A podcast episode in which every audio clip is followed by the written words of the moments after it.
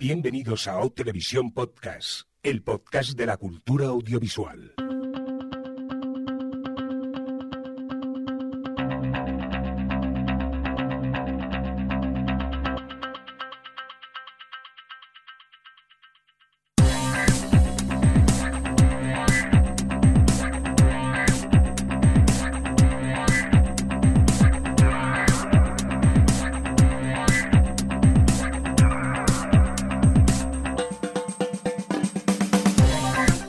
Bienvenidos a O Televisión. Eh, qué extraño se me hace empezar yo porque en este caso eh, me toca de director. Qué cosa más extraña. ¿No es así, Jordi, que está aquí en el, en el control de sonido? Pues sí, aquí como el especial Juego de Tronos lo dirigió Adri, el de 100, que no sé si ya hemos emitido o no, porque esto es verano y tal, y a lo mejor hay un fallo de récord, lo dirigió o lo dirigirá Alex y ahora este Es te el toca a podcast ti. de Schrödinger. Sí, sí, sí. Si no sé si los estáis escuchando, pero ahí de fondo, ahí por Madrid, nos están esperando Adri y Alex. Adri, ¿qué tal? Hola, muy buenas tardes.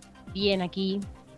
Bien, ¿no? Hacía tiempo que no hablábamos y eso. Sí, estamos aquí, que no está. Yo pasando mucho calor, que eso es lo que decimos siempre en los especiales de verano y es totalmente cierto. Bueno, sí, es que hace mucho calor. Alex, eh, ¿tú qué tal? ¿También tienes calorcillo o estás en el Polo Norte o por ahí? No, esto es como, no es como las series que graban en, vera- en invierno y luego tienen que hacer pasar que es verano. No, aquí es verano y hace mucho calor. Pero yo con mi ventilador silencioso, me da igual.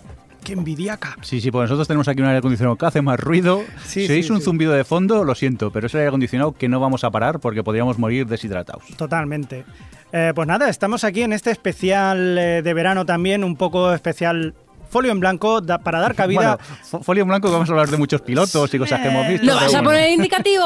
Hombre, por supuesto, Claro, siempre. ¿Qué Ah, esperabas? Sí, Si sí. esto es una excusa para poner indicativos. Pero Efectivamente, eso es el único motivo de la asistencia de OTV. la verdad que sí, cada vez no solo hacemos indicativos, el resto es, es ¿Sí? paja, no, no tiene ningún tipo de interés. Bueno, entonces, ¿vamos directamente? Venga, va, empezamos con pilotos TOS. Venga. Venga, vamos para allá.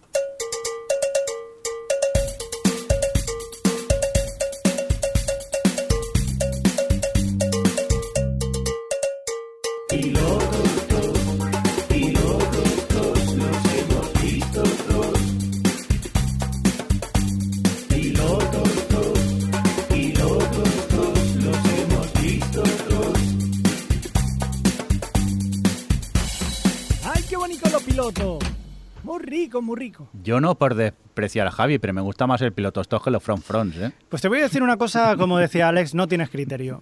Lo sé.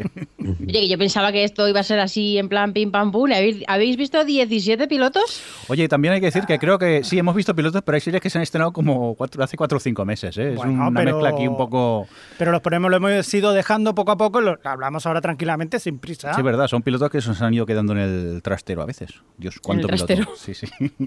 Venga, eh, Empezamos sin más dilación. Mm. Venga, vamos a empezar, por ejemplo, a- por ejemplo, por la serie Brain Dead, que en este caso la han visto Adri, Mirindo y Alex. Adri, ¿empiezas tú?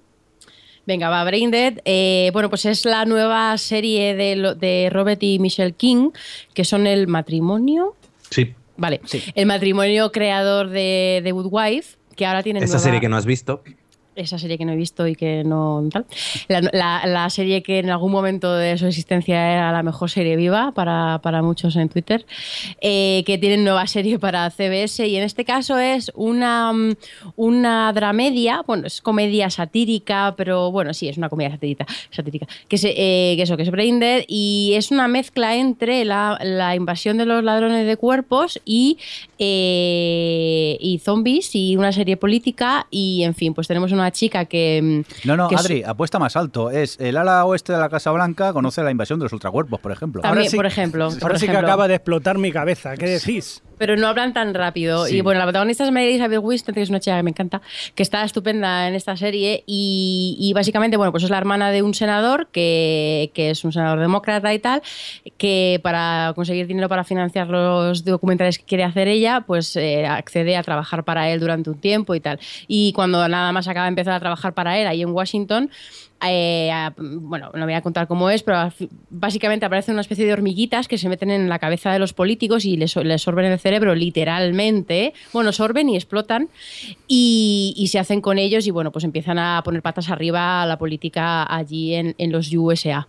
Y, y eso.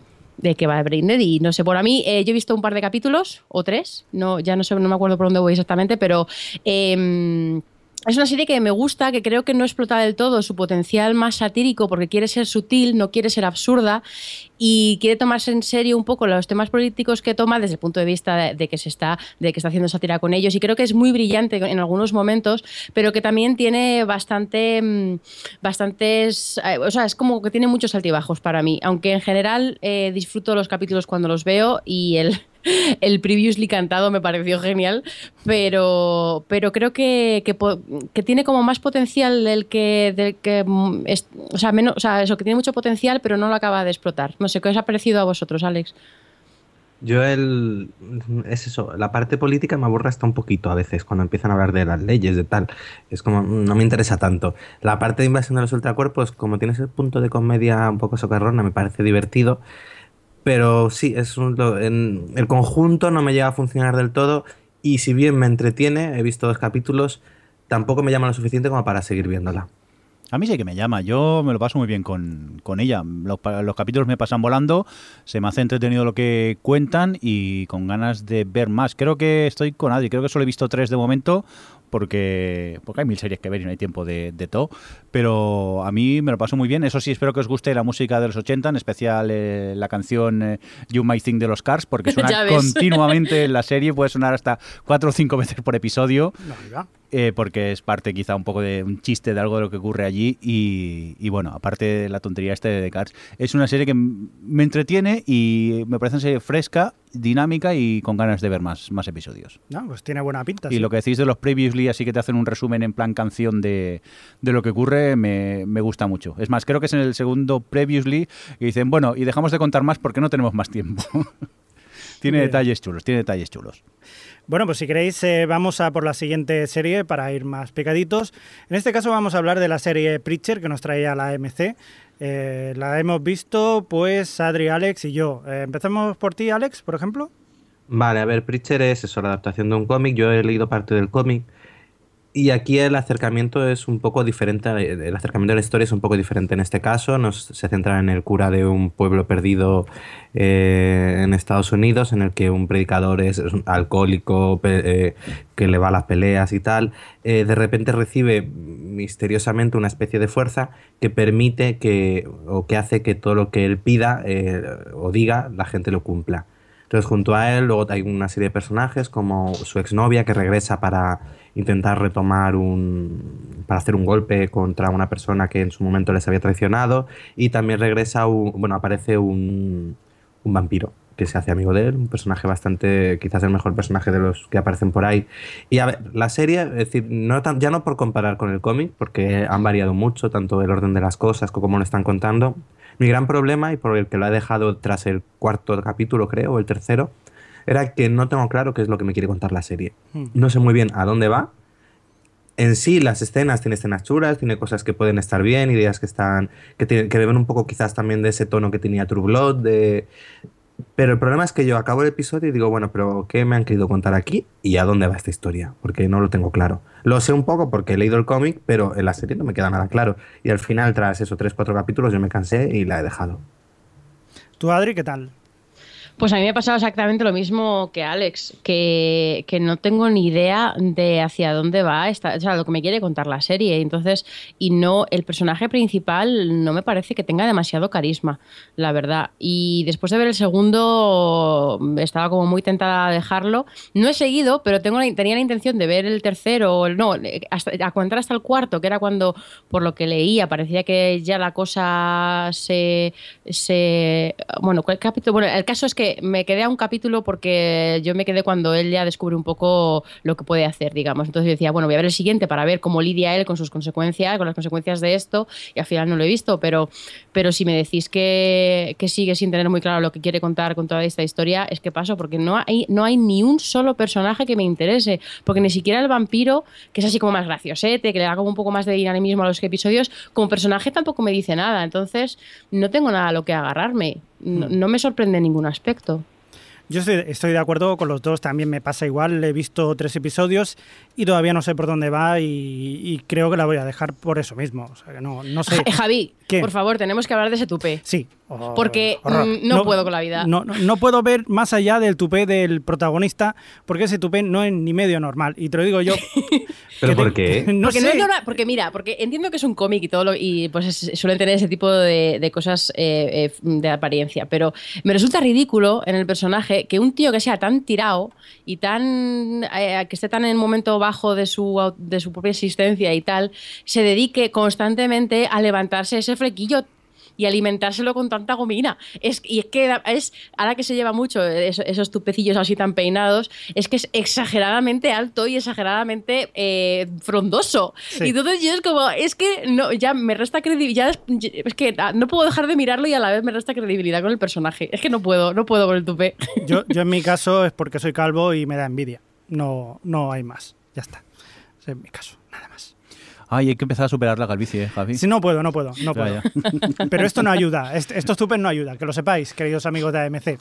Eh, si queréis, pasamos de, de serie. Venga, vamos, otra. para allá. Hoy vamos picadicos. por lo que Hoy veo. sí, sí. Lady Dynamite, que este, esta la hemos visto los cuatro. Es Sí, una la- serie que hemos sí. visto en Netflix. La serie más marciana de la historia, quizá. Posiblemente, no sé. Decidme alguno, por ejemplo, Jordi, eh, ¿tú de qué va Lady, Lady Dynamite? Bueno, eh, Lady Dy- Buena pregunta. Dynamite es una serie de la cómica María Bamford que cuenta un poco lo que es su, su vida. Esta eh, cómica pues eh, estuvo ingresada en un psiquiátrico por problemas mentales y eso también queda reflejado en la serie. Entonces la serie es muy loca, porque es que no sé cómo definirla. Pasan mil cosas, cosas muy locas. Yo el primer episodio me dejó con, con ganas de, de seguir viendo más, pero aquello de decir, no sé qué estoy viendo. Pero sí que es verdad que he ido viendo más episodios, creo que he visto cinco o seis de momento, y a la que te haces ya con el personaje de ella y entras un poco en el juego de la serie, me parece una serie muy chula. Tampoco diré divertida porque me río en algún momento, pero tampoco me río a carcajadas viendo la, la serie. Pero es un producto diferente y que me llama a mí la, la atención. Yo la voy a defender a muerte porque la vi entera, además me, me duró nada, 3-4 días. Eh, además recuerdo que vi el primer capítulo y os escribí diciendo, eh, decidme que habéis visto esto porque no entiendo nada. porque ves el primero y... A ver, por un lado tiene un problema, bueno, no problema, tiene una cosa, es que la voz de ella Sí. es para... Es horrible, se te clava en el cerebro. Es voz, voz de rata entallada, completa. Sí, sí, sí, sí. Y, y ella es un personaje muy complicado de, de un poco también de que te caiga o bien o tal, porque eh, es muy irritante. Luego la serie yo creo que hacia el tercer capítulo se, aquí pongo muchas comillas, se normaliza un poco, sobre todo coge un poco la estructura que luego sigue el resto de la serie, que es que te alterna por un lado el presente de ella, que es tras eh, haber superado su, el ingreso en el psiquiátrico, porque ya tiene bipolaridad, eh, pues cómo vuelve a rehacer su vida, se alterna con su etapa anterior al brote psicótico y luego también te cuenta el momento en el que ya está ingresada. Entonces esas tres líneas temporales avanzan a la vez y entonces tú vas viendo un poco, eh, pues eso, la vida de ella en tres líneas temporales. O sea que también cuando pillas un poco eso, eh, encajas todo mejor. Yo sí reconozco que sí me he reído bastante, pero también porque tiene salidas tan, tan, tan locas que te ríes un poco también del estupor de, pero ¿qué es esto que me estás contando? ¿Por qué esta coña? Y me ha hecho gracia también los secundarios, tiene algunos que me resultan muy divertidos, como la gente que tiene ella en el pasado, o mm, no sé, mm, o situaciones completa y absolutamente absurdas, como cuando ella se pone a hablar con su perro y le contesta al perro. Eh, es una serie muy, muy, muy selectona. Hay que entender también que uno de los creadores es el mismo de Arrested Development. Entonces es como coger Arrested Development y hacerla todavía aún más marciana, muchísimo más marciana. Yo entiendo que quien la vea al principio, bueno, no va a entender nada. Y entiendo incluso que no se entre un poco en lo que cuenta porque creo que como comedia es muy extrema. Pero si entras, eh, eh, me parece muy divertida. Creo que también es una serie con mucho corazón porque realmente está contándote algo que no se suele tratar mucho en televisión, que es un poco la normalización de las enfermedades mentales, en el sentido de que, que te- tengas una enfermedad mental no quiere decir que seas una persona ya completamente alejada de la sociedad o que tengas que pasarte el tiempo en un psiquiátrico o que seas un loco que solo hace locuras, ¿no? Simplemente que es lo que te cuenta la historia de ella real, es decir, eh, puedes estar enfermo mentalmente, tener una etapa de tu vida en la que todo ese desajuste pues te afecta tal cual, pero una vez superado con la medicación y bueno, y un poco todo, pues puedes un poco volver a rehacer tu vida. Y entonces me gusta mucho eso, que también es algo que luego, por ejemplo, aborda Crisis Girlfriend, es decir, un poco la locura es algo que está, que la gente tiene y que también se puede, eh, que hay que normalizarlo un poco más y no verlo solo como está loco o hace locuras y ya está. Y entonces creo que eso la serie también es una, una de las ideas más interesantes que maneja y también más rompedora. Sí, es eh, aparte, creo recordar que es en el primer episodio que se carga la cuarta pared. eh, Y quinta. y quinta, o sea, es. Aparte hay mucho metalenguaje y aparte m- mucho chiste sobre el mundo de, de los stand-ups de los eh, de los monologuistas norteamericanos, que quizás si no conoces el tema, claro, te aparece un personaje de ¿y este quién es? Resulta que es un gran monologuista, pero allí te hace un pequeño papel. No sé, es una serie que a mí me descoloca, pero por otro lado me llega a atrapar y necesito ver más episodios y me deja con ganas de ver más. También a mí me pasa eso, que no sé hasta qué punto es referencia y, y no sé hasta qué punto es una genialidad o una ida de olla que han querido poner allí. Bueno, es una cosa distinta Eh, también. Sí, sí, sí, por eso mismo. o sea, yo me dejo sorprender. O sea, si, si eres bastante abierto en ese sentido, si te quieres dejar sorprender, ves una cosa que seguro, seguro que lo va a hacer. O sea, no te vas a quedar eh, diciendo, bueno, esto ya lo he visto. No, seguramente no hayas visto nada de lo que te explican. Por cierto, Adri, estás muy callada, ¿no? Estoy dejando ahí a vosotros, uy, se me cae el móvil, eh, hablar a tope de la serie. A mí es que no me gustó, vi dos capítulos y la abandoné, no, no conseguí entrar en el juego como vosotros. Eh, me costaba mucho superar la irritabilidad de, de la chica y de su voz, sobre todo. Por cierto, y que tenía mucho, o sea, que es un tipo de humor absurdo que en, algún- en otros momentos, en otras series, sí que ha conectado más conmigo, pero aquí es que eh, yo me quedaba con la ceja levantada y no, o sea, tres minutos con una mesa de cristal que se va a romper y luego se Ay, qué rompe. y. Ay, ¿qué dices? Por favor, yo era como, pero bueno, pero ¿y esta mierda qué es? O sea, no, no. O cuando le regala la moto la, la gente en el primer capítulo. Sí. La gente No es muy le- o sea, pues eso, yo no, no, no, no entré, no entré en el universo absurdo y eso que bueno, que he visto muchas series en ese rollo y a mí es la primera que me encantaba en su momento Arrested Development, pero, pero aquí no he entrado. Es que no he entrado en- vamos, es que en ningún momento. Por Jordi. cierto, hablas de la voz de ella y ella también es eh, actriz de doblaje. eh, pone muchas voces en series de Que animación. tiene voz de dibujos. Sí, sí, pero hay un, un capítulo en el cual, eh, medio en broma, pone una voz sexy y entonces se echa un Es novio que, es que se ha enamorado de la voz sexy. Y claro, ella le estresa mucho porque su verdadera voz es la voz de pito esta que tiene, ¿no? Y, las situaciones que se generan en ese episodio son muy, muy Cada vez que habla como Sí, ella, sí. le deja, ella él le deja. Es muy, ya os digo, es una serie, es que es una serie rara, pero bueno, yo creo que deberíais darle una oportunidad a ver qué, qué os parece. Muy bien. Eh, oye, otra serie que también eh, le deberíamos dar una oportunidad, document Documentary Now. Ay. ¿Qué dices? eh? Esta serie me la descubrí a mí Carmenia Moreno del podcast Carmenia en Dallas o también está en, en ¿Por qué? Podcast. Eh, es una serie de falsos documentales donde se crean documentales, eh, valga la redundancia, de distintos tipos. Y yo decir que, claro, esta serie tengo sentimientos encontrados porque depende del tipo de documental que parodian, te puede enganchar más o menos. A mí el primer episodio se me hizo un peñazo inmenso hasta que hay un giro en el final y dices, ahora todo lo que me han contado durante 20 minutos cobra sentido. Pero claro, hasta llegar aquí me ha aburrido mucho. Hmm. Pero luego hay un supuesto documental donde eh, en una ciudad, un país nórdico, no recuerdo el nombre, pero celebran el, el día de Al Capone. Y es muy loco todo el documental y me gusta. Y aparte está muy bien hecho el, la realización. O sea, hay momentos que a ti no te dicen que esto es un falso documental y te puedes llegar a creer que estás viendo un documental real. Y claro, también depende esta serie mucho de los documentales, del tipo de documental que estén parodi- par- parodiando. Por ejemplo, también hay uno, un típico documental de un grupo musical que tuvieron mucho éxito y se separaron y te van contando la historia. Y ese te atrapa también mucho, pero depende un poco de- del documental. Pero como idea así, está curiosa. A mí me pasa eso, que como idea es, es chula, pero no me acaba de, de llegar a convencer o por lo menos hacerme reír. Sí que es verdad que hay alguna cosita. Cuando tú haces una cosa de humor, eh, al final eh, tienes que hacer algo que te rías. Eso ya depende de cada uno, de lo que se quiera Bueno, reír. De lo que se depende puede porque está el reír. humor triste también Eh, últimamente. ¿eh? Que También, esto- Pero bueno, o sea, a mí no me llegó a convencer, también he de decir que se lo he visto el primero. Están los dos protagonistas, luego repiten, ¿no? En cada episodio. Sí, siempre Son aparecen los dos, que son... eh, El de Portlandia El de El Portlandia, Portlandia, ¿no? sí. y el otro es el Bill Hader. Bill Hader, que salía Sí, en de Saturday Night Live, por ejemplo.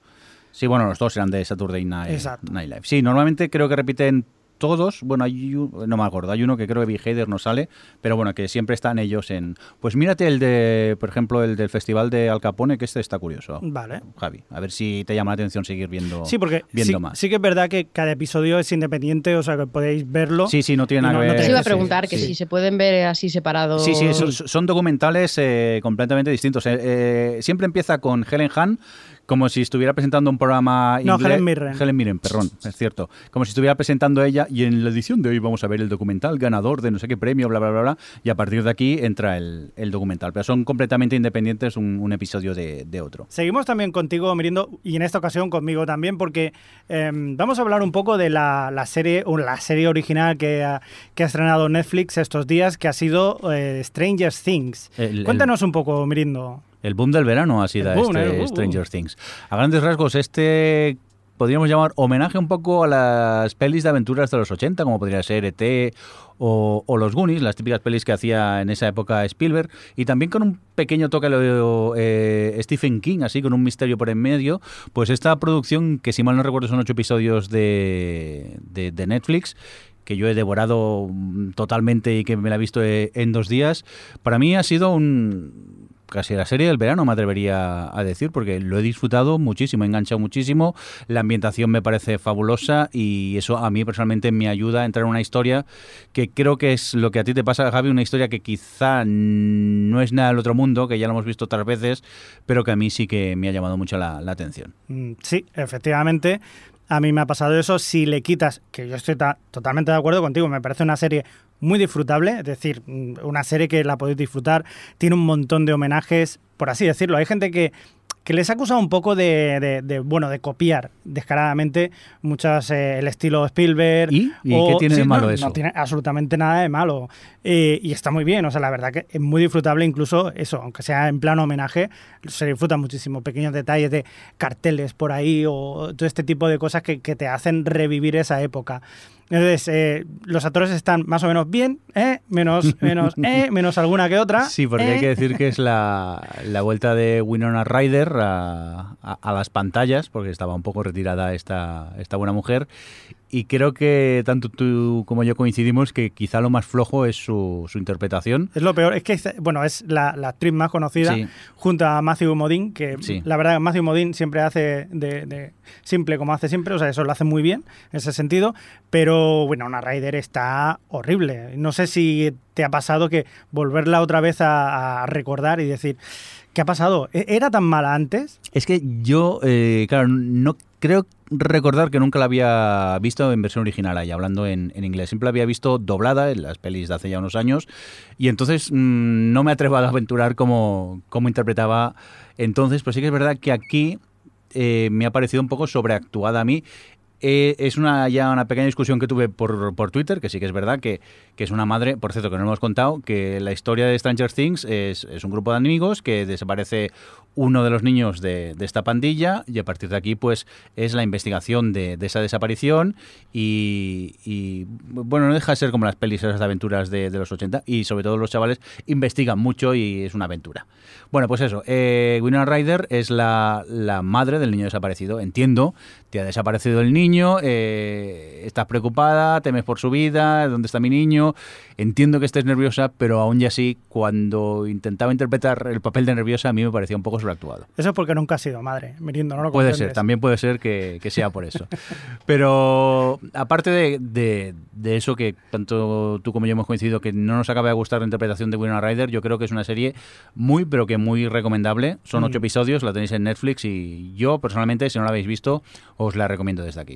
Yo, sin embargo, eh, os la recomiendo, pero no tan encarecidamente, sino mm, si habéis visto bastante películas eh, o otras referencias, sabréis eh, perfectamente lo que va a pasar en la historia, aunque eso sí, pues eh, tiene su gracia por Pero no tiene está nada de malo. No, no, no, no, en ya absoluto, pasaban las ¿eh? pelis de los Nada, 80 nada. que sabías Sabes cómo lo iba a empezar y cómo iba a, Es acabar. cierto, es cierto. Y tampoco había nada de malo. Akira, digo, perdón, eh, sí, eso, que, que está muy bien. que ¿La recomiendas entonces, Mirindo? Eh, totalmente recomendable. Muy bien. Oye, pues eh, otra que tú también has visto, Mirindo, es la de Uncle Buck. Uncle Buck. Ay, las comedias de mierda. Ay, ¿Qué pasa con esto? Sí.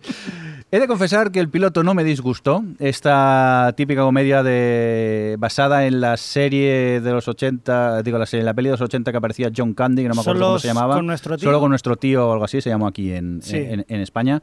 Bueno, pues sí, no deja de ser eso. Es un tío que es un desastre, pero los padres necesitan un canguro y acaba él encargándose de, los hijos. El piloto, eh, bueno, mm, me pareció un poco chorra, pero su protagonista aún me llamaba un poco la atención. Me vi el segundo episodio. Es decir, que el segundo episodio me gustó porque eh, trataba sobre la hija pequeña que necesita vender las típicas galletitas de Scout, pero hacían un símil de la venta de galletitas de Scout con las típicas películas noventeras de, de venta de droga en barrios negros, como podría ser New Jack City, por ejemplo. Y ese paralelismo estaba hasta curioso y entretenido. Eso sí, me vi el tercero y me sangraba los ojos de malo que era. Se me hizo muy, pero que muy pesado y, y ab- abandoné la serie. Sangraste encima de la cena. Sí, Joder. Casi. Y ya, y, Qué ya, y ya no seguí. Me pareció. eh, Volvía a la típica comedia familiar chunga y mala y decidí abandonar la, la serie porque hay demasiadas cosas que ver todavía. Aunque ahora se supone que en verano tenemos tiempo para ver otras series, pero que va, últimamente no hay ni tiempo de ver series viejas porque hay mil series nuevas que ver, ¿no, Javi? Uf, esto no para. Eh, no la ha visto Está nadie más, ¿no? cancelada Ankelback, por cierto. Sí. Oh. No me extraña. Bueno. Pero tú sí que has visto, por ejemplo, una serie nueva, está Happam Leonard, ¿no? Sí, esta que es de AMC. eh, en este caso los protagonistas son, espérate que te lo voy a decir que ahora no me Esta acuerdo. serie del nombre. Javi total. Sí, pero no te creas, ¿eh? ¿Hay tetas? ¿No? He visto el primero y, joder, seis tetas. Está la de Cristina Hendricks, imagínate. Ay, pavo horrible. Ya con eso. Sí, sí, pues eh, en este caso los protagonistas son James Purefoy y Michael Kenneth Williams. A James Purefoy lo recordaré seguramente de Roma, haciendo de Marco Antonio. Y a Michael Kenneth Williams es el inconfundible, el reconocible Omar de, de Wire. ¿Y de qué va esto? Pues son dos personajes que, que están viviendo, digamos, en el sur de Estados Unidos, son amigos y, y, bueno, representa que aparece una exnovia del, del personaje que hace James Purefoy y le dice, le propone que hagan un, un golpe para conseguir dinero, un dinero que se había perdido y que quieren recuperarlo. Y a partir de ahí, pues eh, todo lo que pasa eh, alrededor y si van a llegar a hacerlo y todo este tipo de cosas. Hay muchos tiros, hay muchas explosiones, tetas, culos y lo que vosotros queráis. O sea, sí, es una serie muy Javi, pero aún así me ha aburrido un poco. Vaya. Pues teniendo en cuenta tiene los ingredientes para ser una serie que te guste y no te guste, Ya, lo sé, lo mal sé. vamos entonces. Sí, no sé, no sé si es que la forma de hacerlo, que cómo está hecha, por lo menos el primero, ¿eh? el piloto no me ha acabado de convencer. No sé si le daré otra oportunidad a la segunda, pero de momento no, no me convencía mucho y hay otras series que sí que me llaman más. Muy bien, venga, pues vamos con más series. Javi. Sí, por ejemplo, mira, esta de Outcast, eh, que también ha estrenado, esta la, la estamos viendo en Zombie, en Movistar, en, eh, la ha estrenado Fox, que es del creador de, de Walking Dead. Eh, no sé, Alex, eh, ¿nos puedes explicar un poquito de qué va? Pues es una serie de, de posesiones. De, hay gente que está poseída y hay un tipo que puede que es que no, no me acuerdo muy bien, eh, que él había sido poseído o bueno, no sé. Y hay un tipo Sí. que tiene algo que hacer o ayudar a esa gente. A ver, tiene un problema, es más lenta. Es decir, lo que tiene un comienzo muy potente. A mí me la forma en la que empieza, además de desagradable, está muy bien. Pero luego el ritmo es mortalmente aburrido. Y luego, por lo Sí. que he estado leyendo, eh, mantiene ese ritmo en los siguientes episodios. O sea que no, no, no he continuado con ella. Mirar, aquí en el chat Mr. Gronder dice que Outcast le pasa un poco como con Preacher, que no sabe hacia dónde va la serie. Pues sí, la verdad que como dice Alex, el principio es, es- es chulísimo, o sea, te, te- te da una idea y dices, hostia, una serie de terror por fin dura, dura, pero no. O sea, si superas el primer minuto, a partir de ahí sí que vas viendo que es, un pueblo donde están acostumbrados a las posesiones, son cosas que pasan, y el chaval este, pues eh, no deja, el chaval que ya es mayor, pues no deja de ser un, un afectado por estas eh, posesiones y cómo tiene que lidiar con ello, con el cura o párroco, que, que bueno, que el hombre tiene mucho trabajo. No lo sé, no lo sé, no me ha acabado de convencer, quiero ver más, pero la verdad que como están diciendo los demás aquí en el chat y todo, que pff, es que no... Tenéis que ser no- pacientes, si no hay series sí, para ver sí, casi, sí. Javi, es Ya, que no tenéis sé, lo sé. paciencia. Lo sé, I know. Venga, va. Qué cosas. Oye, eh, con otra que hay que tener paciencia, posiblemente, o no, es una que se llama River. Eh, ¿Qué me contáis de ella? Por ejemplo, Adri. Adri, Pues no, no hay que tener paciencia. no, porque ¿No? pasan volando los episodios. ¡Qué enganche, por favor! Bueno, ya en el último episodio. Sí, bueno, la comentaste, sé si ¿no? Sí. Sí, hablé que había visto el primer capítulo y que se había convertido en mi nueva serie favorita. Pero ya por, volver a recomendarla, aprovechando que la hemos terminado, que Jordi también se ha apuntado a verla y tal, eh, pues eso, como dije en su momento, pues es una serie que sobre el protagonista de Stellan Starkar, que, que interpreta a un, a un policía de, de la Policía Metropolitana de Londres y, y que se le ha matado a su compañera delante de él. Y es un poco la investigación de ese caso, pero con la peculiaridad de que este señor es un tipo muy, muy raro, muy peculiar, que desde siempre eh, su psique como que se, se proyecta en las personas muertas que ha conocido o que tienen relación con los casos que investiga. Y digamos que tú ves toda su, todo su conflicto, todas sus emociones y todas sus dilemas mentales eh, a través de esas personas que hablan con él y que no existen y que él es consciente constantemente que no existen. Y, y bueno, pues es que se confirma que es una... Bueno, ya, ya hablé. Jordi, ¿qué te ha parecido? Tú que, tú que la, habías hablado de ella. Yo me dejaste con mucha curiosidad. mm, Está en Netflix, me puse a ver un capítulo, me vi otro y nada, en, en tres días me la, me la he visto porque aparte solo son seis ep- ep- episodios. Mm. De decir que no deja de ser la típica serie policial inglesa con el protagonista un poco torturado, pero tal y como me, me cuentan la historia, o sea, me atrapa, me hipnotiza y me fascina y necesitas ver un capítulo y otro y me ha gustado mucho y eso sí, yo creo que es una serie dura, ¿eh? O sea, eh, te deja con el corazón encogidito. ¿eh? Emocionalmente dura. Sí, sí, sí, Sí, emocionalmente sí, es- porque- es dura. Es, eh, lo que ha dicho Jordi yo creo que es la clave de River y es que al final cómo te lo cuentan y yo es una de las series mejor escritas que he visto últimamente porque a pesar de que te están hablando de emociones y de, y de problemas que tiene el protagonista a través de diálogos de personas no es como si estuviese como cuando ves una serie que muy mal escrita que vomitan lo que piensan y tal y, y es, todo como muy eh, explícito y como muy tal. No aquí es, eh, te transmite muy bien el dolor que él está sufriendo y el problema que él está sufriendo y cómo evoluciona la relación que él tiene en su cabeza o, el dolor que él está viviendo en su cabeza con respecto a la muerte de su compañera, porque es un misterio al principio y cuando empieza a desvelarse un poco lo que hay detrás, él empieza a descubrir que hay cosas ella que no sabía, entonces bueno, pues empieza a- cada capítulo como que se centra en una emoción y, pasa por de todo, pasa por, por la confianza y la, bueno, pérdida de confianza, eh, la soledad de él, de al sentirse una persona completamente distinta al resto y el- lo que duele tener que estar fingiendo todo el rato, en fin, que es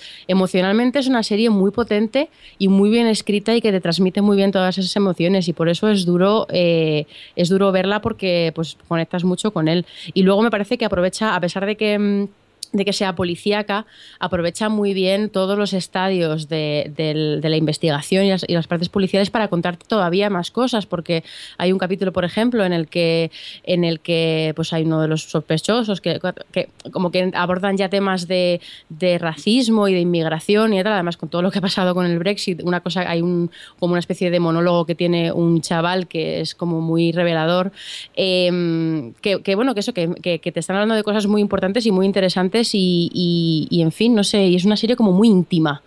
Y hacía un montón que yo no conectaba tanto con una serie, sobre todo policíaca, que, que bueno, que tengo ahí mis cositas de Bron Broen y mis, o sea, como mis títulos seleccionados, pero no es el género que más me guste ni muchísimo menos. Entonces me ha sorprendido también por ahí. En fin, yo es que podría estar horas hablando de esto porque que no sé si lo he contado alguna vez aquí, pero yo, eh, yo uso Evernote para muchas cosas y, y para no olvidarme de algunos puntos claves o de tal, para cuando luego tengo que escribir en Vaya Tele, eh, tengo siempre en Evernote una nota de las series que estoy viendo y normalmente pues en una temporada a lo mejor tengo 10 notitas de pues, momentos así memorables o tal. Y con River tengo ahí pero un, un chuletonaco increíble de que me pongo después de, la, de ver el capítulo a, a porrear el teclado en plan con todo lo que estoy sintiendo y, y no sé, me, la estoy disfrutando un montón, la verdad. Javi, Sí, acabas de hacer tu propio especial de River. Totalmente. Oye, perdona, que no me estás... Bueno, no voy a- no voy a decir nada. Pues estoy, estoy muy de acuerdo con vosotros. Yo solamente he visto el piloto, tengo que ver más. eh, he tenido que, que ver varios capítulos que me obligaban gente a ver cosas de The 100 y cosas así, que también eh, te lo he hemos sufrido, obligado. me habéis con lo que lo, lo has disfrutado. Sí, lo sé, pero la tengo ahí pendiente y me ha pasado como a vosotros. O sea, a mí me ha encantado el primero y, y a pesar de lo que dice Adri, que, que tal y como lo está diciendo parece que vaya a ser una cosa como muy dura emocionalmente, como hay mucha gente que diría, hostia, es una especie de, de, de lef- de leftovers y tal. No, no, o sea, es, es una serie que está muy bien llevada, policíaca y es un poco de todo y este Stellan Skarsgård es que está genial, o sea, es un pedazo de actor y aquí lo hace muy bien. Y yo creo que tiene un poquito de todo y seguramente la vais a disfrutar. O sea, darle una oportunidad, eh, os puedo asegurar que os va a sorprender, seguramente, y a mí me encanta, sobre todo la parte de que él es consciente de, lo que está viendo, de lo que está sintiendo, y, te hace partícipe de ello. O sea, que, que seguro que la voy a seguir viendo. Bueno, dejemos de vender ya de, River, que creo que nos ha gustado a, todos. Sí, pues River no, River, que de River, era aquella. Perdón, cierto, cierto. Malísima. Ay, sí. Steven Spielberg. Esa, de, miedo que iban en un barco río arriba. Cierto, ¿no? Mil, mil perdones. Es River, es verdad, es verdad.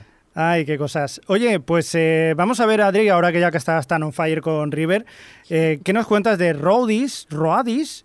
Eh, a ver, cuéntanos, a ver qué tal. ¿Está, está bien también o...? Pues la verdad es que no mucho.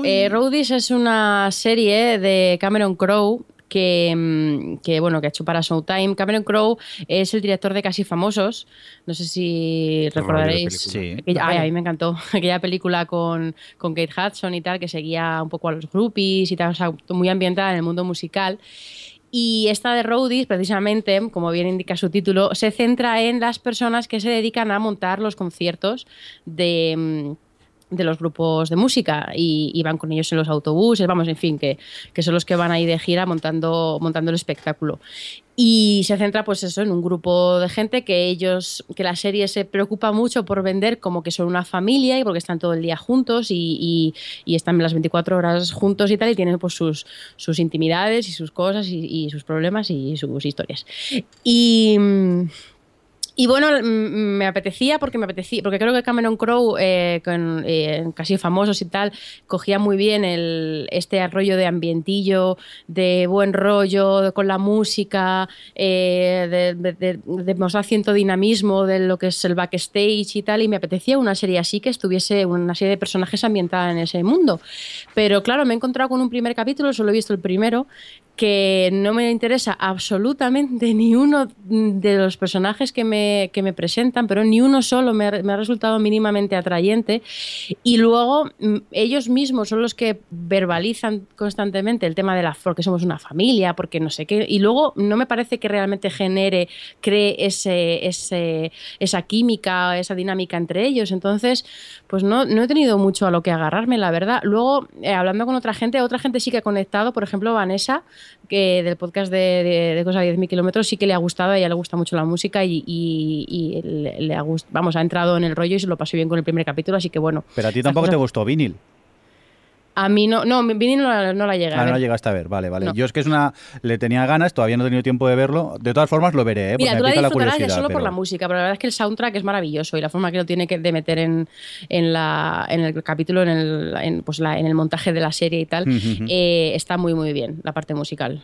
Guay, pues yo, yo te digo que la quiero ver, pero pasa que por falta de tiempo no, no me he puesto todavía. Y aunque no te guste a ti, yo la voy a ver.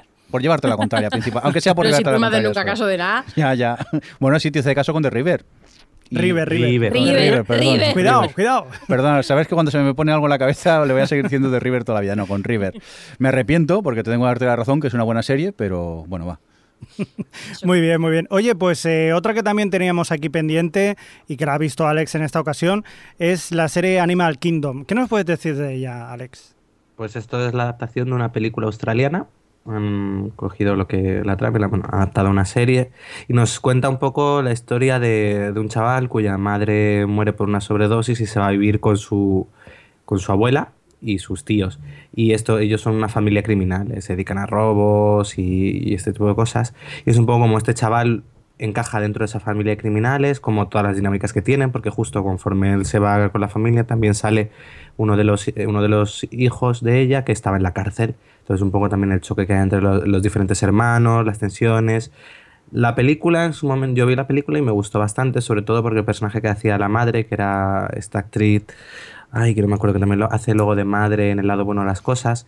Eh, Jackie Weaver. Jackie Weaver, que además la nominaron al Oscar por esta película, por Animal Kingdom, hacía un personaje de matriarca que hace lo que sea por proteger a su familia, aunque sea matar, aunque sea mandar matar a alguno de, a quien sea, contarle que sus hijos estén bien. Entonces era un personaje que, digo, bueno, pues la serie puede ser muy potente porque lo puedes desarrollar más.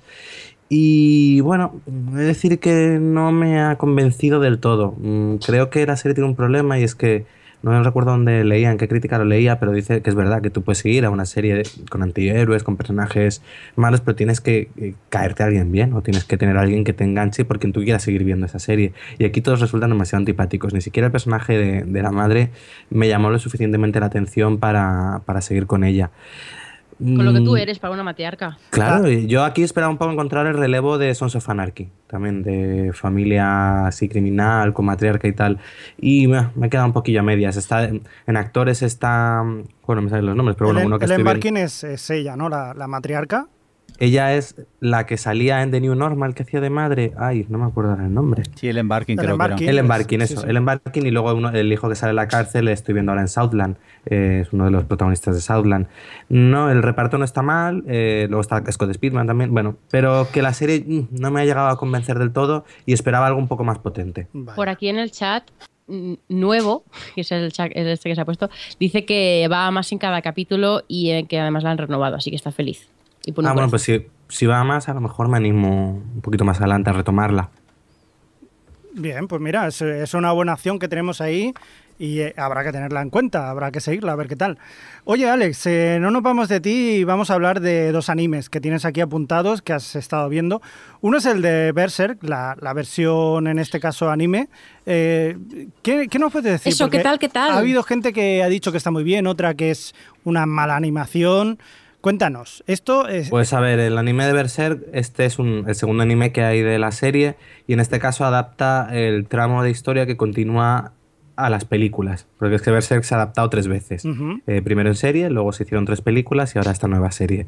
Pues esta nueva serie coge- eh, continúa la historia exactamente donde terminan las películas y el tono está bien, pero falla mucho la animación, tirando una animación 3D que a diferencia de las películas que sí funciona, pero porque está trabajada con mucho más tiempo y más presupuesto, en este caso chirría demasiado. La animación es bastante, bastante decepcionante. Y es una pena porque luego la ambientación, el tono, este, además yo conozco la historia, este tramo de la historia es muy interesante, aunque también han cogido y han, han quitado algún arco argumental y van a fusionar un poco las cosas, pero bueno, eso para mí no es problema. El problema es que la animación, al menos en el primer episodio, lo cual es un problema, porque normalmente el primer episodio de un anime tiene más presupuesto y, y se gastan más y luego va a peor. Pero si ya en el primero la animación es eso, el 3D falla, los personajes son como muy rígidos. Ah, fue- ha sido una decepción, la verdad.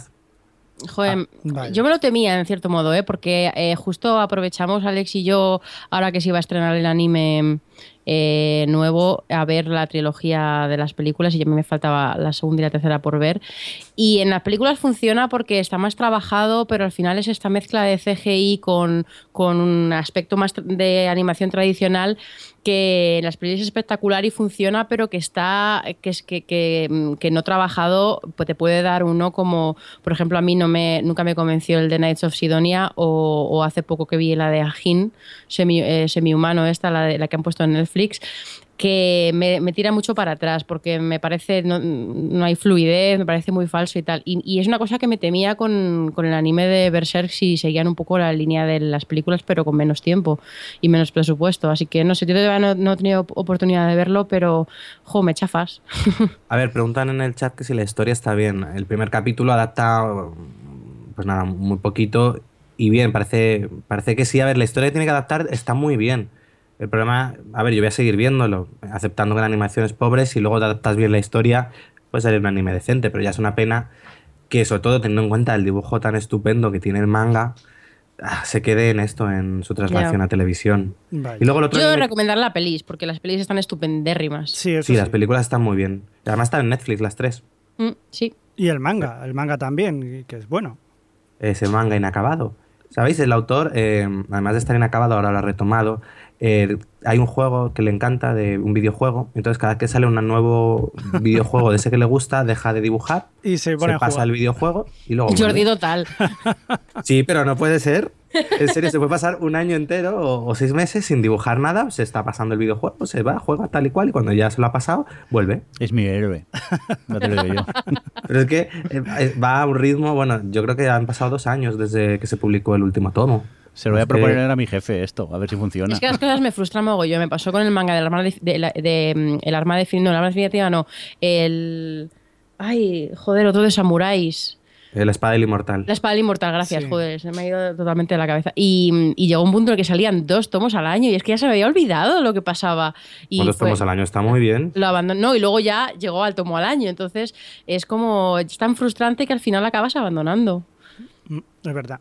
Oye, una otra serie anime que también está viendo Alex y quería recomendarnos, o no, ahora nos lo cuentas, es la, el anime Orange, que según dices aquí, es un anime 100%. Adriana, ¿qué es esto? Sí, debería estar aquí reseñándolo Adri. Porque es un. Voy a usar esa palabra que tanto le encanta. Slice of life. Sí, yo la estoy esperando. No, a ver, esto. el- de, de hecho, quiero pillarme el manga. Porque he leído que el manga está muy bien. Es un shojo. Eh, que un poco que sigue una, eh, la historia en principio es muy típica de una chica que está en el instituto y empieza a recibir como unas cartas de su yo futuro que le dice oye no hagas estas cosas como advirtiéndole a lo mejor no haga estas cosas porque pues, no le dice la razón, pero no le pidas esto a esta persona, no hagas esto, no rechaces esto, te digo del futuro porque sé que va a ser mejor. Y bueno, de primeras el, pun- el punto de partida es, es eso, pues ver a, a esta chica, su grupo de amigos del instituto tal y cual, no, no ofrece nada interesante, pero yo he leído en reseñas que dicen que es un, es un manga bastante mm, bastante interesante por su acercamiento a temas que no son tan habituales como la enfermedad, eh, cosas más un poco más serias. Entonces tengo curiosidad, el anime me parece que está bastante, como no puedo comparar respecto al manga, me parece que está bastante bien. Creo que coge muy bien ese tono juvenil que de contarte un, un fragmento de la vida de este grupo de amigos y creo que, que está bien, me ha gustado. Como anime me ha gustado, pero lo que quiero sobre todo es pillar el manga y, y echarle un vistazo. Yo la verdad es que le tengo, lo tengo muchas ganas porque, pues eso, estaba, tenía mucho hype porque el manga ah, tiene, gusta mucho y yo espero encontrarme algo un poco como lo que en su día me encontré en Carecano, que o sea, deje- no- no deja de ser un sojo adolescente, pero que, que trata a los personajes de una forma muy adulta y, y de su proceso de madurez y a mí me gustó mucho y espero, lo que pasa es que llevo un par de años viendo anime a ritmo de la emisión en Japón y las- este último año eh, empiezo cosas y las dejo porque mm, acabo desconectándome por lo que sea, se me acaban acumulando tres o cuatro y luego nunca llego a verlos y en fin que eh, me he demostrado a mí misma que no me va la emisión semanal en Japón por algún motivo, así que mm, prefiero ir viendo temporadas completas ya que, que hay un montón de anime por ver, pero vamos, este le tengo, en cuanto esté entera la temporada seguro que lo veo. Añadir que se pueden ver legalmente con la plataforma esta. Hay un Netflix de anime que se llama Crunchyroll, creo que es. Crunchyroll. Crunchyroll, que, que se puede también tener en España y tal, y te los estrenan a, a ritmo japonés, con subtítulos en castellano además. Ah, mira. Pero esos subtítulos, bueno, son un poco así, así, pero Bueno, pero por, en- todos los por lo de menos fansubs. en otras series. Bueno, los fansub yo es que soy bastante selectiva y voy viendo. Ya al final he acabado viendo las cosas con subtítulos en inglés porque me pongo negra, pero. Pero los de Ah, tampoco puedo comparar porque no entiendo el japonés. Ya, claro. Pero se, se nota en el, en el lenguaje que tienen los propios subtítulos. No sé, bueno. Nos, eh, bueno, nos preguntan, o lo estaba preguntando yo, si, si Crunchyroll es, es una plataforma gratuita. Nos dice aquí Mr. No, Grander no, que es, sí. es legal, es, hay que pagar. Hay que no pagar. Son 6 dólares o 6 euros Ajá. al mes. O sea, es tipo no, es como, es como Netflix. Netflix. Vale, es Pero una de Y lo podéis, de todas eh, si queréis probarlo, eh, yo en su día eh, empecé. eh, o sea, que si, si no lo han cambiado, en su día yo empecé con un mes gratis. O sea, no, que ahora creo que es, creo que es una semana gratis. Pero bueno, lo, lo suficiente para probar, ver Mm. si te gusta. No, está bien. Sobre todo si, si sigues anime, y sobre todo quieres seguir anime, porque tienen temporadas completas, pero también tienen eso, la ventaja de que tienen muchos animes a ritmo de emisión japonesa. Por Pues es ahí. una buena forma. Por el chat, Mr. Grounder dice que, que no, que es gratis con publicidad en, en Ah. SD, en, en baja bueno, en res- resolución estándar. En HD y sin publicidad es de pago. Ah, pues sí, tiene toda la razón. Es que yo, claro, en ese de ella no. Luego hay que decir, claro, no sé, yo tampoco me lo había planteado. Oh, Dios. Eh, hay que decir que, que tiene algunas limitaciones, porque claro, ellos son como Netflix, al final lo que hacen son negociar derechos de distribución y no siempre los tienen para España. Entonces, porque claro, aquí pues están selectos, hay como más, a lo mejor hay más guerra de, de derechos y algunas no están, porque me ha pasado a mí con la de, con la de Sailor Moon Crystal, que, que en España no está disponible, por ejemplo, así que a lo mejor hay algunas que vais buscando que no están. Pues, preaviso. Sí, como pasa también, como te puede pasar en Netflix o en Zombie o... Sí, sí. Claro, claro. que al final esas cosas tienen también su mundo en el anime. El día del estreno Orange is the New Black, la cuarta temporada, me voy a Netflix a verla y ¡pum! Solo me aparecen dos temporadas. Parece que está en zombie. Digo, bueno, pues ya me esperaré si eso, con la calma. Muy bien, eh, pasamos a otra serie si queréis. En este caso hablamos de Queen of the South, eh, que sí que la han visto Alex y Adri, el piloto por lo menos. Eh, ¿Qué nos podéis contar de ellas? Por ejemplo, tú, Adri. No, que lo haga Alex, la tiene más reciente. Ah, pues Alex. Pues yo la vi cuando se estrenó. No, a ver, esto es una adaptación de la novela de mm, Arturo Pérez Reverte en formato serie, aunque no sé si es una adaptación de la novela o una adaptación de la serie eh, que es la telenovela que hay. También la adaptó. Bueno, ahí está. Es la, Eh, es la adaptación de la telenovela. Ah, vale. Pues bueno, eh, está bien, pero a mí no me mató. Eh, te cuenta esta, un- la- el ascenso de una chica dentro del- de, una, de una mujer en- dentro del imperio, de un imperio de la droga. Y bueno, pues todo por lo que pasa. El primer capítulo es un poco la presentación del personaje, cómo empieza y cómo acaba metida dentro de ese mundo. Y luego a partir de ahí es un poco ir viendo, pues eso, cómo va ascendiendo. Y lo ves un poco todo desde, desde, desde el futuro. La serie comienza con ella ya, ya arriba tocaba. Y, y luego eso. Entonces, bueno, la serie, a es de esto que tú ves una serie, dices, está bien, pero ya, no tienen, yo que sé, por ejemplo, no tiene lo que tenían arcos de ese ritmo o, o de, o yo que sé, por ejemplo, mismamente Pablo Escobar, pues todo lo, lo interesante que era, pues eso, como investigación pues, de lo que había sucedido. Aquí está, pues bueno, se queda en una serie de acción, pues, o sea, normalilla y además tiene todo ese elemento en el que ella se ve a sí misma ya... eh, que es, un poco, que es lo que la anima a ella a seguir, que es verse a, ella a sí misma en lo alto, no me gustó nada como recurso, no, no he seguido con ella. Yo es que esta la vi eh, el año pasado en algún screening, se ha tardado un mogollón en estrenar, eh, pero yo recuerdo, por lo que estás diciendo, yo recuerdo que el primer capítulo era bastante mm, pues, adrenalítico, porque al final te están contando todo el viaje que hace hasta que acaba en un puesto, acaba ahí en, en la casa esta con ya un precedente de que se puede convertir en la reina del sur, y, pero toda la parte de, de escapar del país, de, o sea, como el, el capítulo primero me- me- te- era bastante, bastante rápido y tenía muy buen Sí, ritmo. eh, sí, sí es entretenido, tiene buen ritmo, pero es de esto que tú ves una serie dices, no tiene tampoco nada especial. Sí, no, a mí me pasó igual, ¿eh? que la vi y dije, bueno, me parece buen piloto. mm, Sí, sí, sí, yo creo que es correcto, pero... Pero, y ella está, Alex Braga está, está bien en el papel, creo que le pega, pero sí, sin grandes aspavientos. que ya también llega un punto en el que con tanta serie tienes que decir, tiene que haber algo que me llame, más Hmm. allá simplemente de que esté bien.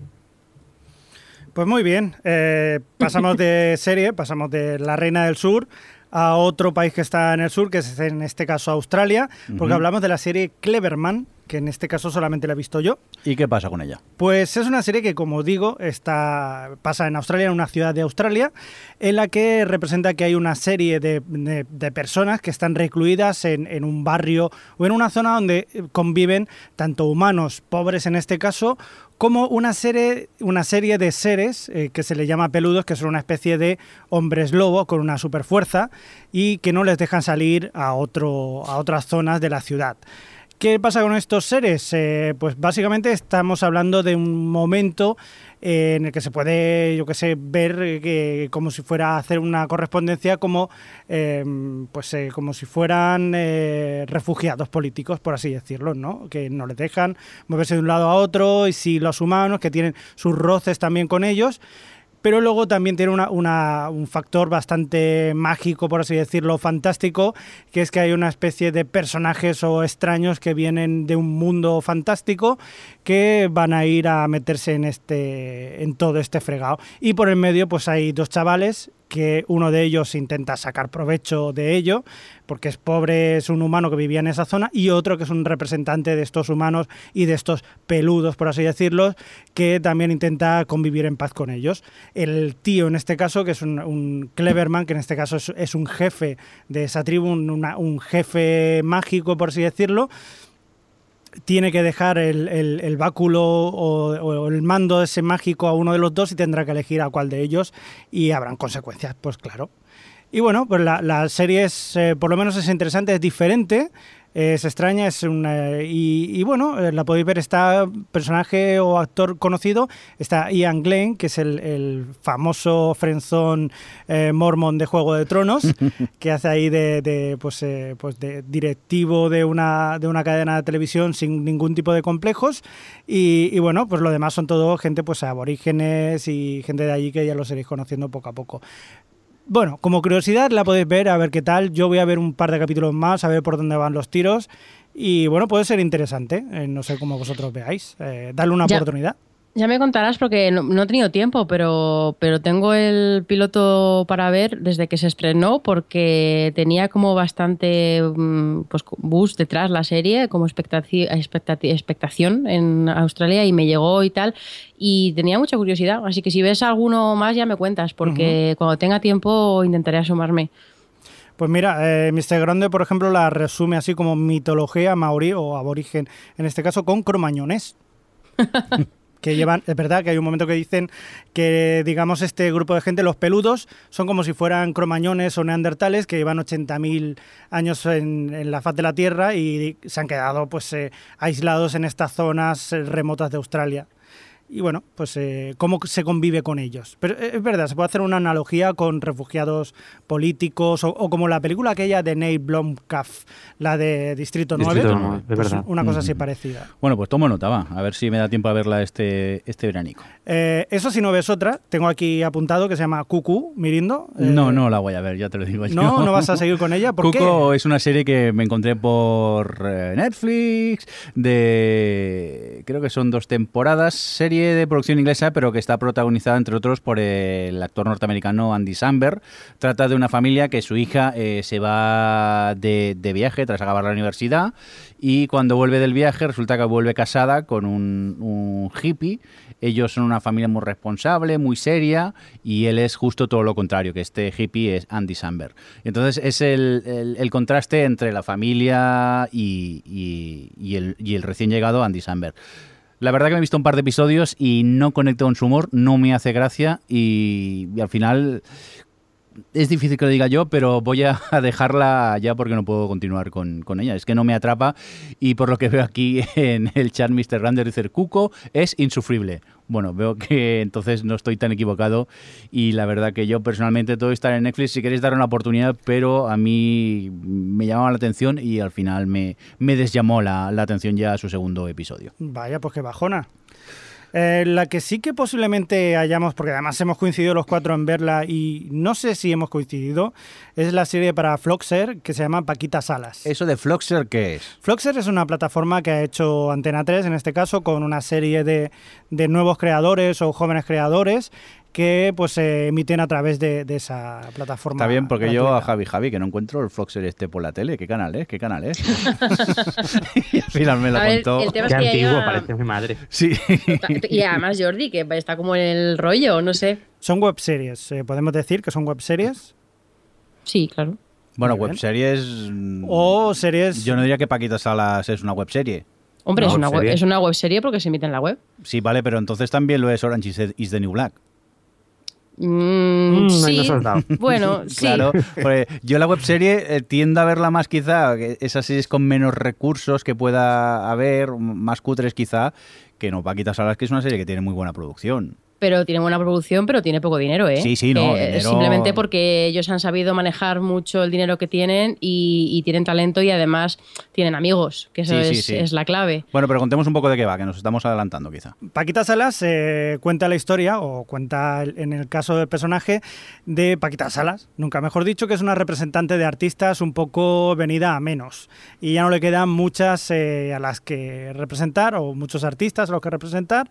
Y bueno, pues eh, vemos el día a día como si fuera, digamos, otras series como The Office. Sí, en plan falso Sí, documental. el falso documental y vamos siguiendo el día a día de esta de Paquita Salas y nos va contando eh, todo alrededor de este mundillo que es el, el representante de estrellas, por así decirlo. Ujú. El, primer- el primer personaje tiene como invitado protagonista a, a- ay, ¿cómo se llama? Macarena, Macarena García, García.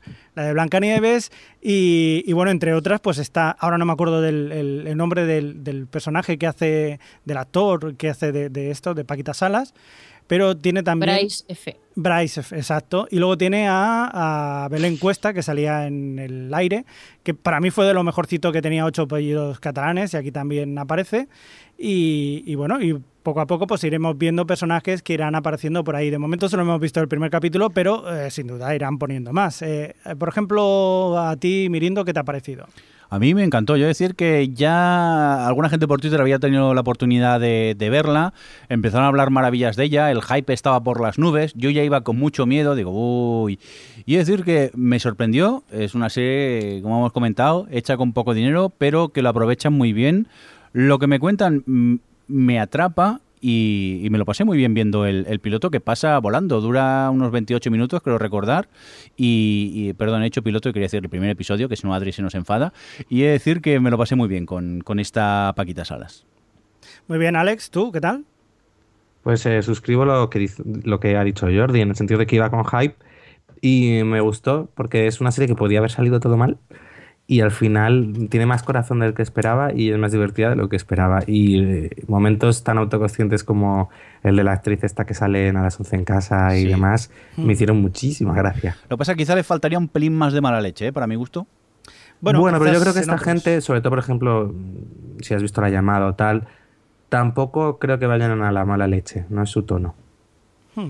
No, yo creo que prefieren un, eh, la, eh, ser metareferencias, o sea, hacer metareferencia y ser autorreferenciales y de hecho pues eh, dicen que van a tener como 50 invitados y tal y todas las referencias que, que hacen son muy muy muy de series que hacen ellos mismos, ¿no? También dentro sí, de Antena no, 3. no digo eso, sino, o sea, también, pero quiero decir que es como, muy identificables por nosotros, es como un mundo eh, muy fácil de identificar y tal, pero no van tampoco a reírse de él ni a hacer ese tipo de parodia, uh -huh. sino que simplemente, pues bueno, es, es ese mundo de, metareferente de, del, del universo televisivo en el que trabaja, bueno, televisivo, artístico en el que trabaja Paquita Salas, pero a mí me encantó, la verdad, porque precisamente me gusta que no vaya a. O sea, que, que equilibre también todas las partes. Porque por una parte es muy divertida y, y dentro de, de, toda la comedia tiene tanto comedia, pues eso, la metareferencial, la comedia tonta, porque toda la parte del spam es graciosísima y es una tontada, pero es graciosa. Sí, y... sí, pero a mí me ha pasado como Javi, que esta sí. mañana he repasado la carpeta del ya, spam. Ya te digo.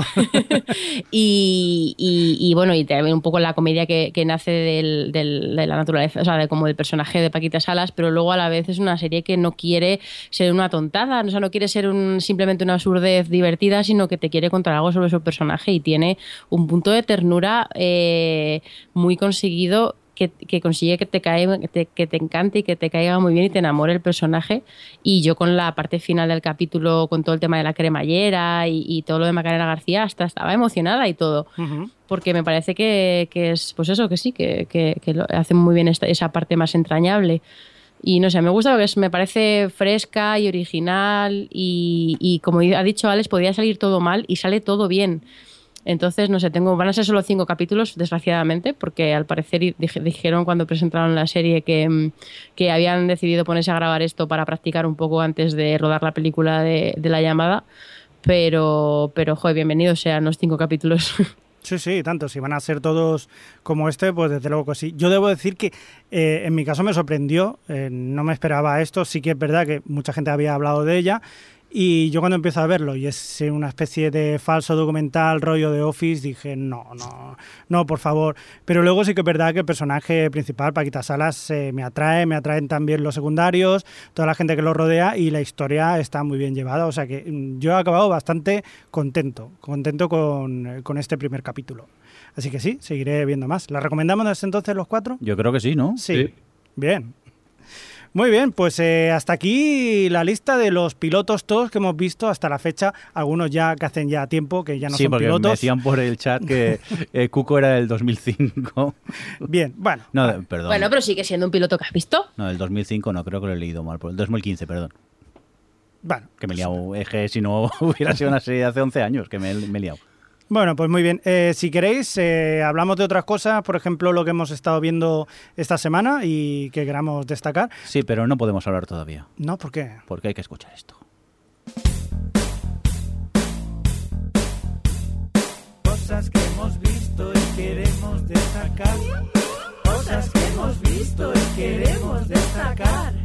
Cosas que hemos visto y queremos destacar. Cosas que hemos visto y queremos destacar. Ahora sí que podemos hablar tranquilamente de las cosas que hemos visto y queremos Es que destacar. cada vez que lo ¡Hey! escucho me, acu- me acuerdo del día ese que estuvimos ahí media hora diciendo cosas que hemos visto y queremos destacar de todas las formas posibles. Es verdad que hay un vídeo en Instagram de la grabación de este indicativo, en la cual yo riño mucho, me encanta. Bueno, pero es, es, es muy divertido, lo pasamos muy bien haciéndolo y por eso hacemos más cosas. Sí. Oye, eh, vamos al tema, que si no se nos pasa el tiempo del arroz y estas cosas. Y vamos a ver, ah, vamos a empezar contigo, Adri, porque ha sido la primera que lo ha apuntado. Has estado viendo una serie que se llama Samantha Bee. Bueno, no, no es una serie, es ¿No? una es un late show- talk show. Bueno, da igual, es un programa, es Sí. un programa de, de política, pero, pero comedia a la vez, que lo lleva Samantha, Samantha Bee, que es una, pues bueno, es una periodista y es una cómica y tal, y es la presentadora de eh, Full Frontal with Samantha Bee, que es el nombre que tiene el programa. Y lo vi porque, mm, porque bueno, con todo esto ya, ya como bueno, pasan muchas cosas en el universo, eh, lo que tiene Twitter es que al final pues acabas viendo vídeos de cortes de su programa hablando pues de cuando pasó lo que pasó en Orlando o con lo del Brexit o tal. Entonces, bueno, igual que llegué a, a John Oliver a través de estos vídeos que iba viendo por Twitter y decidí verlo y me encantó y, ya estoy al día y, lo veo todos los lunes religiosamente, pues decidí ponerme también con, este Full Frontal con Samantha Bee y la verdad es que me gusta mucho ella. Eh, a pesar de que tiene una filosofía parecida a, a John Oliver y a otros eh, como John Stewart o bueno otro, otro tipo de programas de ese tipo que, que hacen comedia con la política y hacen bueno la crítica política la hacen a- así. Eh, creo que tiene un estilo bastante peculiar es bastante más directa y bastante más bruta en algunas cosas que John Oliver que eso es decir mucho.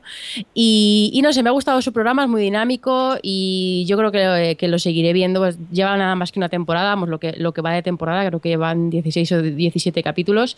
No sé cómo será porque todavía visto los, los últimos los más recientes entonces claro todavía están de actualidad porque una cosa que le pasaba a John Oliver es que aunque sea actualidad siempre tiene un tema central que ocupa la mitad del capítulo que es bastante más atemporal aunque esté relacionado con hechos del presente pero es tan a fondo que es otro rollo y se puede ver y yo me vi temporadas que hacía dos años de aquello y- y- y- y era igualmente interesante. No sé si Samantha Bee al ser tan tan tan tan de actualidad como los dos últimos que, que he visto eh, si va a ser tan fácil hacerlo como ir hacia atrás como hacer retrospectiva y ponerse al día.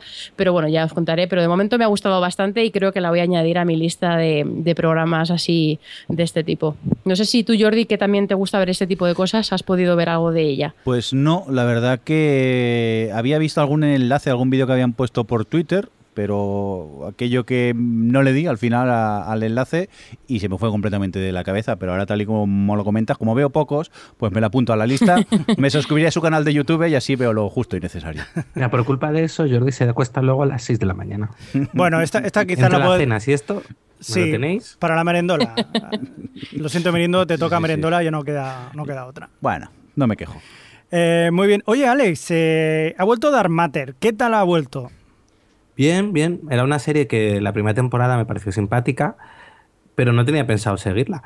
Mm, Pero leí un artículo de, de Marina Sud en, en Vaya Tele y dije, "Ah, vamos a ver. Y me parece que ha vuelto bien. Los persona- eh, es que tiene esa química entre sus personajes que funcionan tan bien como equipo que ya con eso pues te- es entretenida y además como empieza eso en, en- en una cárcel y tal. eh, me ha gustado. Creo que puede estar bien esta segunda temporada. ¿La habéis visto vosotros ya o no os habéis puesto con ella? he, No. he- he visto el, el- el primero de la segunda, la vuelta, y sí, es verdad, ese como cambio de, de formato, ahora los protagonistas ya no están en, en la nave, los vemos en, en otro escenario, y lo que ocurre allí me llama mucho la, la atención. Y a ver qué tal va. Yo, para mí, la primera temporada era una serie de ciencia ficción de serie B, baratica, pero que eran entretenidos sus episodios y le tengo ganas a esta segunda temporada. Bueno, Baratica sigue siendo, ¿eh? Porque Sí, sí, no, no, no, Sí, sí, sí, sí, es, sí, sí. es- es baratica. Que eso no quiere decir que sea mala. No, exacto, no. exacto. Yo creo que está muy bien llevada. Fue una de las sorpresas de la temporada pasada. Sí, del verano creo pasado, que sí. coincidimos todos, o sea que bien, bien. Pues a ver, a ver cómo, cómo se desarrolla esta. Yo por mi parte tengo dos eh, para comentar. En este caso vamos a hablar de Marco Polo, que ha vuelto la segunda temporada en Netflix después de mucho tiempo. Y, y bueno, la verdad que yo estoy muy contento con Marco Polo. En su momento no sé ni lo que dije porque estaba hablando con. con Yo creo recordar que no hablaste hablé bien de Marco Polo, sí, sí, pero- sí. Yo creía que era Alex el, el que habló mal de Marco Yo Polo. hablé mal de ella, yo creo que, yo- que a Javi le gustó. Sí, Sí, vale, pues entonces a lo mejor me, me lío yo, pero eh, me he metido con Javi toda la semana por eso. ¿Cómo hemos podido desperdiciar la oportunidad de que dijeras Marco y dijéramos Polo los demás? También es cierto. Oh, Dios mío. Bueno, Ahora empeza- que es temporada de Marco Polos, que están todos los niños en la piscina ahí todo el día, Marco Polo. Yo a esto no jugaba. Yo, Yo- esto- yo Pues yo Tampoco. jugaba, ¿eh? Yo ¿No creo que jugabais visto, esto? eh, No. en pelis americanas y piensas que te ha ¿Qué pasado. aquí? va? Pero si, como no vais a jugar a Marco Polo. Eso es si, de están, gen- si están aquí abajo los niños todo el día en la piscina que tienen los, el- los vecinos y me encanta salir a la terraza y, y trolear y gritarles Polo desde, Pero- la, desde la terraza. Pero tú qué Mientras haces. ellos se Eh, bañan en la piscina y tú te derrites de calor. Efectivamente, ya no tengo otra, no tengo otra cosa, otra forma de vengarme. Eso es de gente de, que de tenía. aguantar los gritos de los niños bañándose encima que yo no puedo. Pero eso eres tú, de gente que tenía piscina en su casa, pero nosotros no teníamos. No podíamos jugar Yo a tenía eso. un charquito que Alex lo ha visto. Pero bien que venía, ¿eh? Urbanas. Hombre, claro. Nunca, nunca he entendido de verdaderamente este, el- la finalidad de este juego. Uno dice Marco y otro Polo. O Claro, como- uno es, es como el pilla-pilla, pero en el agua. Entonces, el que tiene que pillar va con los ojos cerrados y la forma de, eh, de- de perseguir a los demás es decir, Marco, y que digan Polo y tú oigas dónde están. Ah. Y entre eso y los chapoteos, pues persigues a la gente. No tiene mucha. No, no es muy divertido tampoco, ¿eh? Hombre, no, está tampoco bien. te Bueno, creas. Es un juego infantil, tampoco busqué mucho más. No, pero está bien pero pensado. sí que es verdad que yo nunca, nunca había jugado a, a él. En cualquier caso, Sí, no nos vamos a centrar en, en un juego acuático. Conversaciones de verano. Sí, se tiene que notar que también es un especial veraniego. Eh, en este caso mm, hablamos de lo que es la serie. ¿Qué de serie? ¿Qué serie? Marco Polo. Y hablamos. También hay que decir que verdaderamente Marco Polo es, es un personaje que, que aparece aquí en la justificación para hablar de una cosa que es mucho más potente, que es la corte de Kublai Khan, del el emperador mongol que llegó a reunir China y consiguió el máximo apogeo del imperio mongol en el siglo XIII. Y, y lo que estamos viendo aquí es eso, se- todo lo que pasa dentro de la corte del Kublai Khan con esas intrigas palaciegas, eh, que yo he descubierto que verdaderamente lo que me gusta es eso con series como Versalles, como, eh, pues no sé, como por ejemplo Spartacus, que también tenía mucho de este tipo. Pues aparte de esas intrigas palaciegas, pues encontramos lealtades, traiciones, hay conspiraciones, hay guerra y crueldad, sexo, amor, tentaculos y explosiones. ¿Qué más quieres? Hay de todo en, esta serie. Y aparte, pues eh, actores muy buenos como por ejemplo Bene- Benedict Wong, que es el que hace de, de Kublai Khan, que es enorme, enorme en todos los sentidos. O también Joan Chen, que es la que hace de su señora esposa, que también está fantástica. Entonces... eh, yo la verdad que lo recomiendo si tenéis paciencia y, porque es como ver un documental de la 2, aquellos típicos documentales de la 2 de mongoles, solo que con un montón más de, historias por miedo que, que, bueno, que os pueden eh, seguramente interesar si, si sois de los que sabéis discernir un poco entre los chinos, no es que sea mu- muy racista, pero sí que es verdad que ahí eh, cuesta a veces diferenciarlos entre uno y otro. Pero si veis sobre todo estas dos temporadas seguidas, pues os gustará. La primera quizás es más bien de ver los personajes, la situación en la que está, hay un villano que contra el que están luchando, pero sobre todo al final de, las, de la primera temporada y el comienzo de la segunda hay un villano muy potente que yo creo que os gustará y unas situaciones pues muy chulas. Yo lo estoy disfrutando y, y os lo recomiendo altamente. Eh, de la otra que quería hablar era de Penny Dreadful, porque se ha acabado la serie. Se ha acabado. Se ha acabado después de su tercera temporada. Así un poco por sorpresa, además. Sí, sí, sí. Ya avisaron que no iba a tener mucho más salida, no, sa- no sabían si iba a haber una cuarta temporada y al final pues han acabado dejándolo en esa tercera y han tenido un final pues eh, mucha gente dice que precipitado, yo estoy de acuerdo con ellos y ha sido un final un poco pff, regulero. Regulero y que deja la serie como un poco huérfana y un poco irregular a fin de cuentas. Para mí... Bueno, eh, Penny Dreadful siempre ha sido un poco irregular. Sí, sí, sí, completamente de acuerdo, porque es verdad que tiene- ha tenido buenos personajes, por ejemplo el de Vanessa Ives o el de la criatura, eh, con sus buenos actores que han sido Eva Green o Rory Kinnear, pero también ha tenido personajes malísimos como el que ha sido Dorian Gray o Lily, que es lo que hacían eh, Billy Piper y bueno, Sí. toda esta gente. Y luego hay actores o personajes como los que hacía Joe Harnett o Harry Tradaway, el Frankenstein, pero desaprovechados y con la sensación de que podía haber dado muchísimo más de sí de lo que ha dado. Ha tenido tramas buenas, como lo de los personajes, esta de sobre todo Vanessa Ive, que es eh, pues, pues esta Eva Green, y, bueno, personajes y tramas horribles como la de Dorian Gray y Lily, que no sabías de que estaban ahí. Y en fin, a- episodios brillantes, buenísimos, como por ejemplo uno que ha pasado en esta tercera temporada que pasaba en un manicomio. Y luego otros que la verdad que ni te iban ni te venías, ya estabas esperando que se, que se acabara todo de alguna forma o que no aparecieran más. Terror, pues eh, terror, terror, lo que se dice terror y pasar miedo, poco, poco. Ahora, la ambientación es eh, quizás lo mejor que ha tenido esta serie. Si no sois demasiado estrictos a la hora de pedir algo de terror y tal, yo creo que os puede gustar. Es una serie que os puede gustar, teniendo en cuenta que hay que tener un poco de paciencia con esas tramas que ni os irán, ni os irán, ni os vendrán, pero sí que es verdad que hay cosas muy aprovechables de ellas y, yo creo que disfrutaréis, aunque el final sea pues un poquillo flojo, pero debéis saber que ha sido por eso, porque es una forma precipitada de acabarlo, tiene un final, es decir, que es una serie que puedes ver hasta el final y bueno, eh, disfrutar del camino, por así decirlo, y de algunos personajes que serán chulos. Y bueno, nada más. Eh, Mirindo, eh, tú, por lo que veo aquí, no has puesto nada. Yo he estado viendo lo que comentaba antes y principalmente está jugando mucho al Dark Souls, o sea que no, Mal. no quiero destacar nada. Te vamos, te vamos a castigar y te vamos a mandar a Game Over, que lo sepas. Bueno, ya voy, o sea que tampoco... También es verdad, pero tú vas por los chuletones que os metéis. Efectivamente, qué bien se come en el, en el gallego al lado de la radio donde hacen Game Over, que lo sepáis. Sí, sí, sí. Eh, bueno, pues si- si no tenéis nada más que decir, los demás, o callamos ahora, o no volvemos hasta septiembre. Vámonos a la piscina, ¿no? Jugar a Marco Polo. Marco, Polo. Hola. Venga, que seguro que los vecinos de Adri nos dejan colarnos en su piscina. muy bien. Segurísimo. Pues nada, eh, señor Mirindo, si te quieres despedir, Adiós. así tal cual. Feliz verano. Muy bien. Adri, A más oír. muy bien. Alex. Agur. ¿Qué- qué- Y nada, vosotros con quien, quien os ha hablado con vosotros también, el señor Mirindo, os deseamos que paséis unas felices vacaciones. De... Señor Mirindo. Sí, acabas de decir el que, el que hemos hablado con vosotros, el señor Mirindo, sí, ¿Qué ya, pero es, es Javi el Fresco. Estoy acostumbrado a que siempre se, se despida señor Mirindo. Digo, pues es verdad. Aquí se ha notado. Javi el Fresco. Te has copiado, ¿eh? Javi el Fresco, te has Totalmente, copiado. lo tengo metido dentro de la cabeza, sí. Javier Fresco, quien ha estado hablando con vosotros, el futuro señor Mirindo, director de este programa, Harry Director. Y nada, pues os deseamos que paséis unas felices vacaciones de verano y que veáis muchas series y que nos las contéis cuando volváis de vacaciones. Y que volveremos a finales de septiembre, octubre, como siempre. Disfrutar de las vacaciones y dejarnos descansar un pelín. Eso. Que tenemos ganas. Y series para ver. Eso, y demasiadas series para ver. Adiós. Adiós. Adiós. Adiós. O Televisión Podcast, el podcast de la cultura audiovisual.